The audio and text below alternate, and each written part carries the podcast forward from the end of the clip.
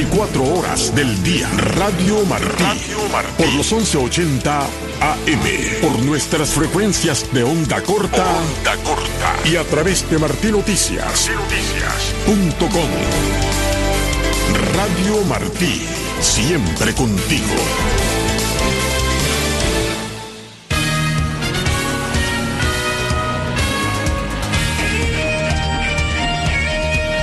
Radio Martí Noticias.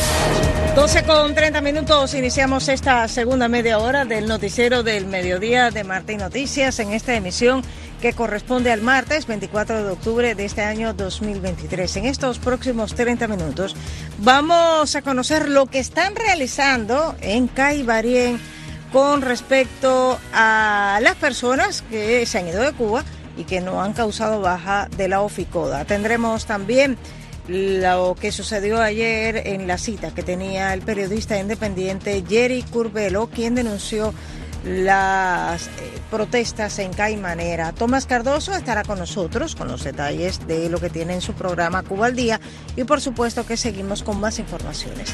Aquí seguimos acompañándoles el ingeniero de sonidos Juan Pendas, nuestra productora y directora es Elena Rodríguez, en la sala de redacción está Ibe Pacheco, Yolanda Huerga y Jorge Jauregui y en los micrófonos Alfredo Jacomino y Ariane González. Continuamos con Noticias de Cuba.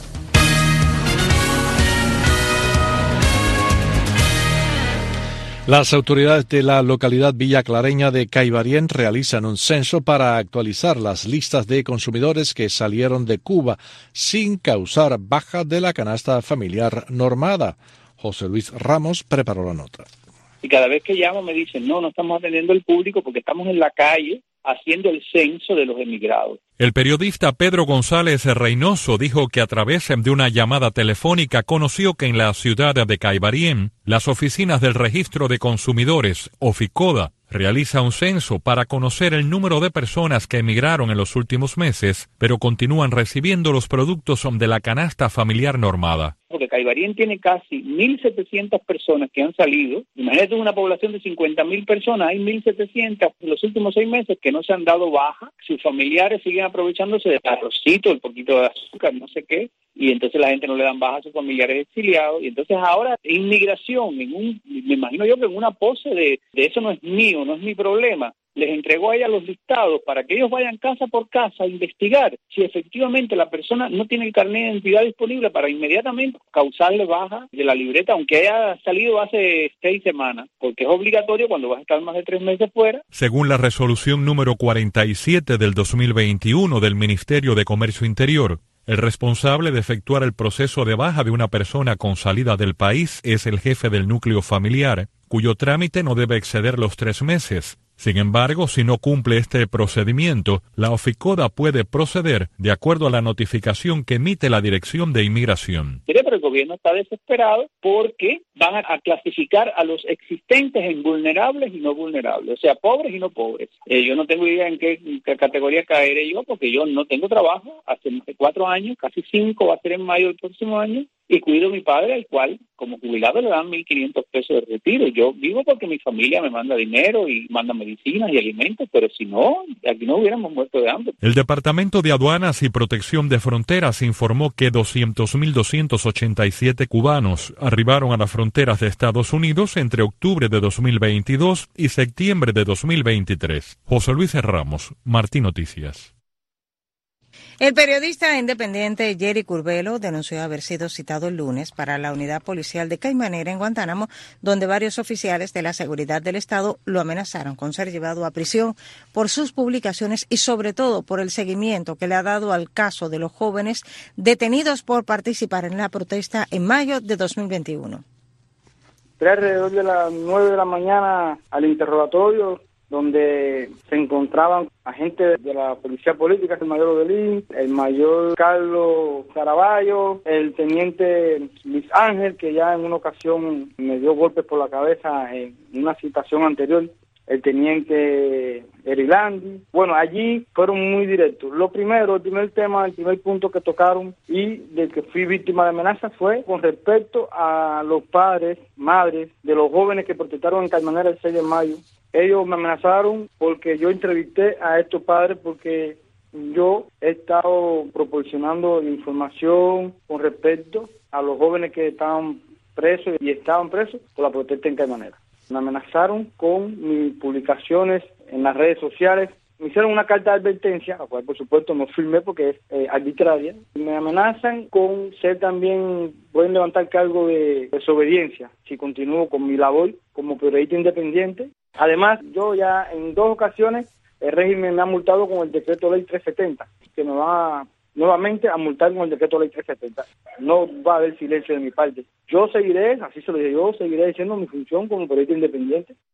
Jerry Curvelo, integrante de la organización opositora Alianza Democrática Oriental, fue fuente primaria de información sobre la protesta en Caimanera el 6 de mayo de 2021, cuando el poblado guantanamero, en medio de un apagón, expresó su descontento en las calles y luego proporcionó los nombres de cinco jóvenes detenidos. El preso político Jorge Martín Perdomo, participante de las protestas del 11 de julio en San José de las Lajas, fue trasladado al centro correccional con internamiento de Canasí, municipio de Santa Cruz del Norte, a casi 50 kilómetros de su hogar, como castigo por incitar al resto de los penados a no trabajar. Su madre, Marta Perdomo, relató a Radio Martí el resultado de una entrevista que sostuvo con agentes de la seguridad del Estado. Jorito está en Canasí, cincuenta y pico kilómetros de aquí. Que Jorito cometió una indisciplina. Que convocaba a las personas a no trabajar. Jorito, que sí decía que él no trabajaba, quien le preguntaba por qué no acepta su sentencia, no acepta lo que le pusieron en la sentencia y por qué eres inocente, que al contrario, él le decía a las personas que no se buscaran ellos líos. Pero en ningún momento, como le dije yo a, la seguridad del Estado ahora, entonces Jorito cogió un altoparlante y hizo reuniones a todo el mundo para que no trabajaran. Ahora de un extremo tengo a Nadir y al otro extremo tengo a Jorgito. Pero sí, me puse dura y le dije que si yo no sabía antes de las seis de la tarde de Jorgito, salía con mi cartel por todo San José de las Lajas y que es injusto lo que está pasando, porque eso es mucha mentira. Y entonces llamó Jorgito y Jorgito claramente que me dijo, mamá, eso es mucha mentira. Entonces se lo llevan para un campamento que tiene contenido de trabajo con el carbón. Entonces, imagínense también como allí él no va a trabajar, digo, ustedes lo que quieren es revocar a Jorgito. Otros dos presos políticos fueron también cambiados de centros penitenciarios. William Valera Suárez hacia el llamado campamento El Roble y Alien Molina Castel al correccional El Paraíso, a 35 kilómetros de donde vive su familia en Surgidero de Batabano. Más noticias de Cuba. La justicia cubana rechazó una demanda de abogado independiente contra la Asamblea Nacional del Poder Popular. Yolanda Huerga desarrolla la información. La Sala de Amparo de los Derechos Constitucionales del Tribunal Supremo declaró improcedente la demanda impuesta el 20 de septiembre por el abogado independiente Julio Ferrer contra la Asamblea Nacional del Poder Popular. En el reclamo el jurista exigió la tramitación y aprobación de una ley que regule las manifestaciones en la isla, tal como lo dispone la Constitución de 2019, que reconoce la libre expresión las manifestaciones, la reunión y la asociación a sus ciudadanos con respeto al orden público. Como era de esperar, declarando inadmisible la demanda contra la Asamblea Nacional del Poder Popular, con el solo argumento de que los reclamados corresponden a jurisdicción distinta a la de amparo de los derechos constitucionales. Los jueces de esa sala respondieron al abogado independiente que la demanda corresponde a una jurisdicción diferente pero no informaron cuál. El 20 de octubre el jurista presentó un recurso de apelación en el que pide que se le aclare en qué otra instancia debe presentar su demanda contra el Parlamento cubano. Que la Sala de Amparo de los Derechos Constitucionales del Tribunal Supremo Popular me haga saber cómo es su deber legal de qué jurisdicción distinta he de reclamar que la Asamblea Nacional del Poder Popular incluya en el cronograma legislativo para el periodo 2023-2027 la aprobación de una ley que haga efectivo lo previsto en la Constitución de la República de Cuba. En diciembre de 2022, un grupo de 500 ciudadanos solicitó a la Asamblea Nacional que apruebe una ley que garantice los derechos de manifestación y reunión. La Asamblea Nacional rechazó la solicitud. Yolanda Huerga, Martín Noticias. 12 con 40 minutos, el tema lo indica. Estamos listos para conocer lo que tiene preparado hoy en Cuba al Día. Tomás Cardoso, buenas tardes. Bueno, buenas tardes, Adrián, buenas tardes, Alfredo. Bueno, estamos dándole seguimiento a la situación de varios presos que aparentemente no lo hemos confirmado aún, pero hay una situación, una especie de un plantón de algunos presos del 11J en el penal de máxima seguridad de Quibicán, en la provincia de Mayabé, que estamos en fase investigativa. Vamos a intentar en el espacio hablar con algunos familiares a ver qué hay con esto. También vamos a hablar con personas de Maicí, porque el ángulo es interesante. Luego de, eh, basado en el trabajo que hizo nuestra colega Pacheco, de la concesión aparente y la evidencia que hay de que cuando las personas protestan el gobierno asiente, pues eh, ellos están entusiasmados, ya no solo es el tema del agua. Vamos a hablar un poco con algunos de ellos. Cuáles son los otros problemas sociales que hay en Maicí, medicamentos, alimentos, falta de combustible y una serie de cosas que eh, basado en el éxito que han tenido, pues ellos aspiran a seguir teniendo este tipo de actividad ciudadana de protesta para que para lograr otras eh, necesidades que necesitan que por supuesto suplir son derechos son derechos que tiene cualquier sociedad. Vamos a estar hablando de esto y vamos a estar también hablando de la falta de transporte en Camagüey que es crítico. Han eliminado básicamente la mitad del transporte público por problemas de roturas y de combustible y vuelven los carretones tirados por caballo a ser el vehículo de transporte en la ciudad de Gran Montina. Todo esto y esperamos pues tener un resumen con un economista en la segunda parte del espacio. Pues como siempre estaremos pendientes de Cuba al día a las 12 de la tarde. Gracias Tomás. Radio Martí presenta la postemporada del béisbol de las grandes ligas. No te pierdas esta noche a las 8 pm el séptimo y decisivo encuentro por el campeonato de la Liga Nacional entre los Diamondbacks de Arizona y los Phillies de Filadelfia. Hola, les habla Julius Gurriel. Soy Yasmani Tomás. Le habla José Abreu. Soy Joenny Céspedes por Radio Martí. Esta noche, 8 pm, Filadelfia en casa contra Arizona. Y solo aquí, por tu emisora favorita, Radio Martí. 12.42 minutos y continuamos con más noticias. El portavoz del Consejo de Seguridad Nacional de Estados Unidos, John Kirby, dijo que entregar asistencia humanitaria para el pueblo de Gaza es extremadamente importante. Nuestra corresponsal en Washington, Michelle Sagué, informa. El portavoz de Seguridad Nacional de la Casa Blanca, John Kirby, dijo que la asistencia humanitaria hacia Gaza es de vital importancia y que los suministros deben llegar a la región lo antes posible y en la mayor cantidad posible, haya o no una invasión terrestre israelí.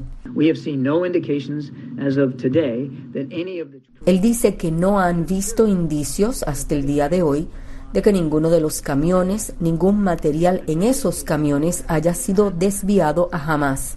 Dice que de hecho todos los indicios que tienen son de que ha llegado al pueblo palestino, que lo necesita desesperadamente. Recuerda que Estados Unidos tiene socios de confianza sobre el terreno, organizaciones de ayuda humanitaria y, por supuesto, la Agencia de Ayuda de las Naciones Unidas. Kirby también dijo que Estados Unidos actuará apropiadamente para asegurar sus intereses de seguridad nacional en el Medio Oriente, pero que no quiere que el conflicto entre Israel y Hamas se amplíe en medio de lo que llamó un aumento en los ataques con cohetes y drones por parte de grupos respaldados por Irán. Dijo además que la administración Biden quiere garantizar el paso seguro de las personas fuera de Gaza, especialmente de ciudadanos estadounidenses, y añadió que funcionarios estadounidenses e israelíes han tenido discusiones francas sobre la pendiente invasión terrestre de Gaza por parte de Israel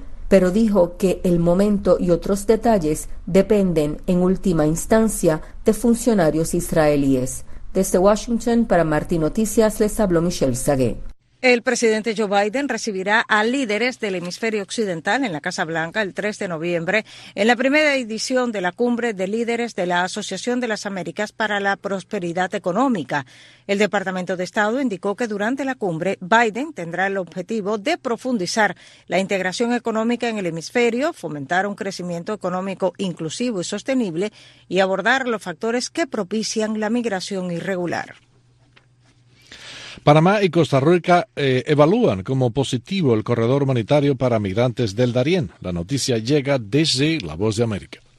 La reciente medida implementada por los gobiernos de Panamá y Costa Rica para facilitar la movilidad de migrantes irregulares que transitan por la región hacia los Estados Unidos a través de un corredor humanitario organizado por las autoridades con buses de traslado ha sido positivo y ha permitido un tránsito ordenado, reducción de la delincuencia y mayor seguridad para los inmigrantes que arriesgan sus vidas en una peligrosa travesía por todo el continente. La revelación corresponde a las autoridades de seguridad y migración de Panamá y la subdirectora del área de Migración, María Isabel Sarabia y Juan Manuel Pino, ministro de Seguridad, visitaron Paso Canoas, ubicado en la zona fronteriza entre ambos países, para comprobar la efectividad de la reciente medida. El ministro Pino brindó mayores detalles sobre las personas atendidas durante los primeros 12 días de ejecución de este acuerdo. Y en 12 días ya han transitado 20.889 personas migrantes que ingresan a 10 kilómetros dentro del territorio costarricense. El acuerdo entre ambas naciones surgió a partir de la creciente ola migratoria de personas provenientes del sur que se arriesgan atravesando la peligrosa selva del Darién. La mayoría de estos inmigrantes provienen de Venezuela, pero las autoridades también han documentado a ciudadanos haitianos, ecuatorianos, cubanos y bolivianos. El ministro Pino reiteró que continuará con el acuerdo migratorio entre ambos países. Este manejo controlado de alargar este flujo migratorio ha sido muy bueno, más humanitario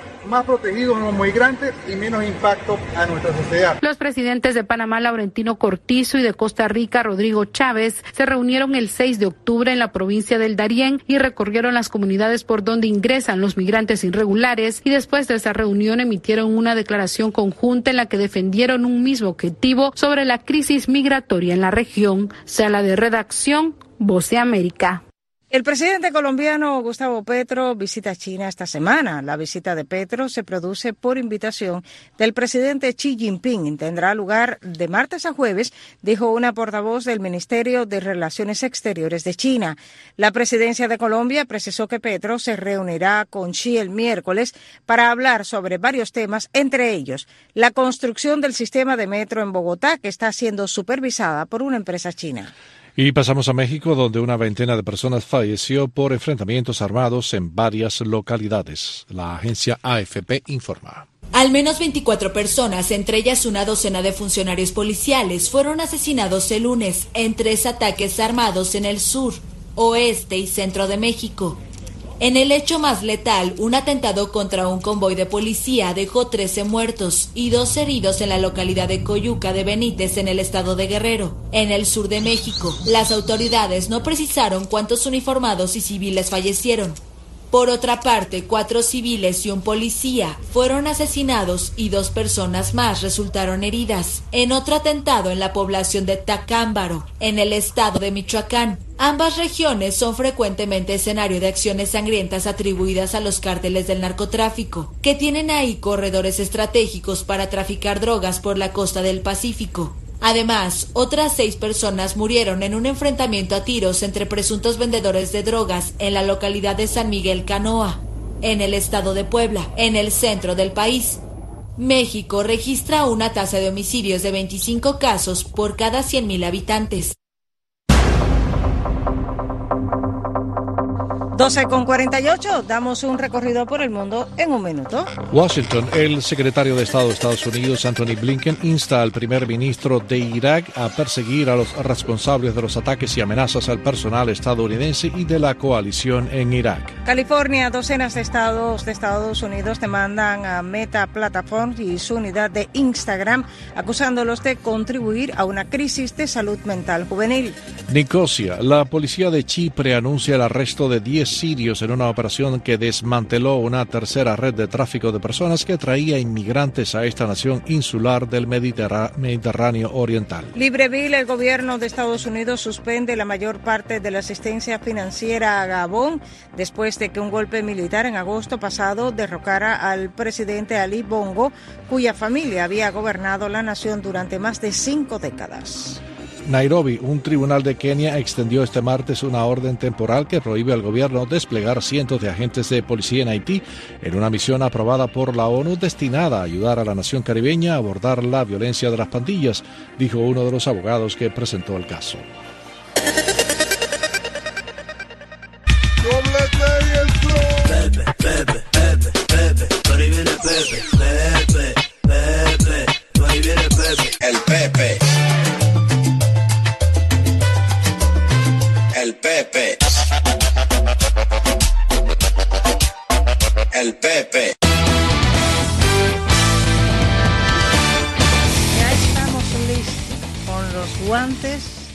Y los bates. ¿Listo para la pelota, Pepe Lacayo? Tenemos el primer representante que va a ir a la Serie Mundial el viernes por la noche. Estamos esperando el segundo representante que lo vamos a saber esta noche. Hasta esta noche hay que estar así en ascuas. Correcto, tenemos hasta la medianoche. Arizona, bueno, sí, en este momento están jugando muy bien. Mira cómo está. Este, el partido va a ser en Filadelfia, donde hasta ayer los Phillies estaban invictos en esta postemporada. Pero bueno, en este momento está para cualquiera, 50 y 50 y el momentum está hacia Arizona. Vamos a ver qué ocurre. Anoche, Adolis García fue coronado jugador más valioso de la postemporada por los Texas Rangers. El cubano impulsó cinco carreras con dos jonrones, anotó otras tres, terminó bateando 327. Tiene 20 carreras impulsadas en estos playoffs y siete cuadrangulares. Así que Adolis García y los Texas Rangers van a la Serie Mundial. ¿Quién no va? El tunero Jordan Álvarez si hubiera ido Houston a la Serie Mundial, Jordan Álvarez hubiera sido el jugador más valioso de estos playoffs. Terminó bateando 465 con promedio en base de 510, casi nada. José Pito Abreu, el otro cubano del equipo de los Astros, terminó bateando 295 y promedio en base 354. ¿Qué va a pasar esta noche? Bueno, la serie por el campeonato de la Liga Nacional está empatada a tres juegos por igual, porque ayer Lourdes Gurriel Jr., el left fielder cubano, jonroneó, también Tommy Fan jonroneó, Ketel Martel, dominicano, con dos hits, y el equipo de los Diamondbacks de Arizona venció en Filadelfia 5 por 1 a los Phillies. Filadelfia había ganado eh, seis juegos consecutivos de postemporada. Okay, no conocían la derrota, pero anoche la conocieron y de qué manera. En ese mismo partido, Nicolás Castellanos, el cubano americano, se fue en blanco para los Phillies de 4-0 con dos ponches y dejó a varios hombres en base. Nicolás Castellanos está bateando 233. Pero si nosotros quitamos esos tres partidos, donde él se volvió loco con el bate y conectó cinco jonrones con ocho hits, impulsó nueve carreras en un racimo de tres partidos, si quitamos eso, Nicolás Castellanos está bateando 100 en esta postemporada. ¿Okay? Así que esta noche ya tenemos los abridores para el partido de esta noche. Brandon Pafat por el equipo de Arizona. Se pronuncia así, pero se escribe P-F-A-A-D-T. Pafat. Contra uno que podemos pronunciar mejor, Ranger Suárez, el venezolano Deletrea Suárez. Deletrea Suárez también. Así que el primer lanzamiento a las 8 pm también en vivo y en directo por Radio Martí. Y esta noche vamos a saber, si es que no llueve, quién va a ser el contrincante de los Texas Rangers en la Serie Mundial que arranca este viernes en Arlington, Texas, en vivo y en directo también por Radio Martí. Muy bien, en la Champions League esta tarde el Sevilla, actual campeón de la Europa League, recibe al Arsenal de Londres. El Manchester United recibe al Copenhague. El Real Madrid de visita en Portugal contra el Braga. El ex campeón PSV Eindhoven contra el Lens en Francia. El Napoli de visita en Alemania contra el Union Berlín y por último el ex campeón europeo Benfica contra la Real Sociedad de San Sebastián. Y mañana el Barcelona en casa contra el Shakhtar Donetsk, un equipo de Ucrania pero con mucha afición rusa desde hace 50 años, correcto. El Feyenoord Rotterdam contra el Lazio, el Paris Saint-Germain versus Milán, tremendo partido ese.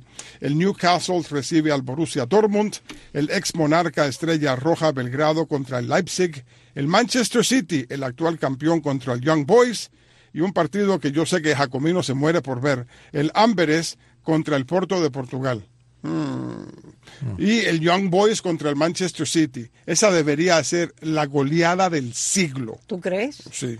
Si ese partido no termina con suplentes, si ese partido no termina 4 o 5 a 0 a favor del Manchester City, algo malo está pasando con ese club. Este es el último año de este formato de la UEFA, de la Champions League, porque mucha gente se ha quejado justamente de partidos tan aburridos como estos. No se supone que a este nivel este, mira, de los 16 partidos que se van a jugar, La mitad son interesantes. La otra mitad. La otra mitad no. La otra mitad no. Sí, ya predices el resultado. Correcto. Yo siempre pego, te dije, ¿no? 31 de los 32. Pero es un poco pitonizo. Pero es que, claro, yo sé un poquito más de este negocio que la mayoría de la gente. Pero cada año, cuando comienza la Champions League, hay 32 equipos. Y yo digo, ¿quién va a avanzar a los octavos de final? ¿Cuáles son los 16? Pego 15 de esos 16 automáticamente. Hay dos que generalmente suelen avanzar. Sí, hay, siempre hay una sorpresa siempre hay una sorpresa. El otro es media sorpresa, pero siempre hay por lo menos una sorpresa. Pero recuerden, esta noche, damas y caballeros, a las 8 pm, jugada por jugada, con lujo de detalle, el séptimo, último, decisivo encuentro en la serie por el campeonato de la Liga Nacional. ¿A quién le van ustedes? ¿A los Diamondbacks de Arizona? Los Rangers de Texas. Bueno, pero hoy no juegan los No, no, pero son los que van a ganar el campeonato. Ok. Oye, no, muy arriesgado. No, yo no. Yo espero que ustedes con una autoridad den la noticia. No, absoluta. Ahora, muy eh, arriesgado ha sido hoy. ¿Tú quién crees que gana? Yo creo que va a ganar Filadelfia, pero yo quiero que gane Arizona porque sería una historia de Cenicienta. El número 5 contra el número 6. Yes. Están diciendo que por alguna razón Parece desconocida. que Juanito coincide contigo. Hasta aquí los deportes en Miami. Pepe Lacayo. Noticias. Radio, Martí. Nos vamos ahora al mundo del entretenimiento con Tony Cano. La banda de rock argentina, usted señálemelo, está por cumplir varios hitos en su carrera. El 25 de octubre se presentará por primera vez en un concierto en el Estadio Luna Park de Buenos Aires y están nominados también por primera vez a los Latin Grammy para los que viajarán a la ceremonia en Sevilla en noviembre. Recientemente estuvieron de visita por México, donde ofrecieron conciertos en el lunario de la capital, en el Festival Coordenada de Guadalajara. Previamente en el año se presentaron en el Festival Ceremonia de la Ciudad de México. Como que recibimos inspiraciones desde chicos sin haberlo conocido a México. De alguna manera eso como que también te inspira, dijo el baterista Luca Beguiarri Patrich. Ya sea para hacer música, para tocar en vivo, para convivir o relacionarse con la cultura. Will Smith acompañó a Jada Pinkett Smith en el escenario durante la presentación del libro de memorias de la actriz en Baltimore, la ciudad natal de ella, prometiéndole apoyo de por vida apenas una semana después de que ella revelara que la pareja ha estado separada desde 2016. Jada es la mejor amiga que he tenido en este planeta y voy a defenderla y apoyarla por el resto de mi vida, dijo al público el miércoles por la noche en la biblioteca gratuita en Oak Pratt, donde dijo que los sacrificios de Pinkett Smith eran responsables de sus éxitos, informaron medios de comunicación. Hasta aquí la información del mundo del entretenimiento. Desde La Voz de América en Washington, les informó Tony Cano. 12 con 58, tiempo de repasar nuestros titulares.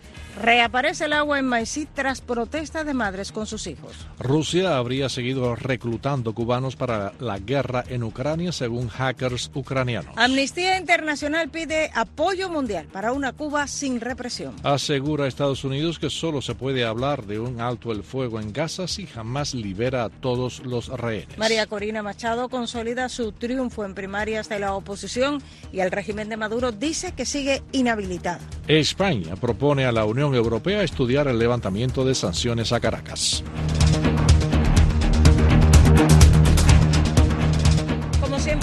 Les invitamos a que usted no pierda la sintonía con Radio Martí. A las 3 de la tarde tendremos nuestro próximo informativo con noticias que nos llegan de Cuba y del resto del mundo.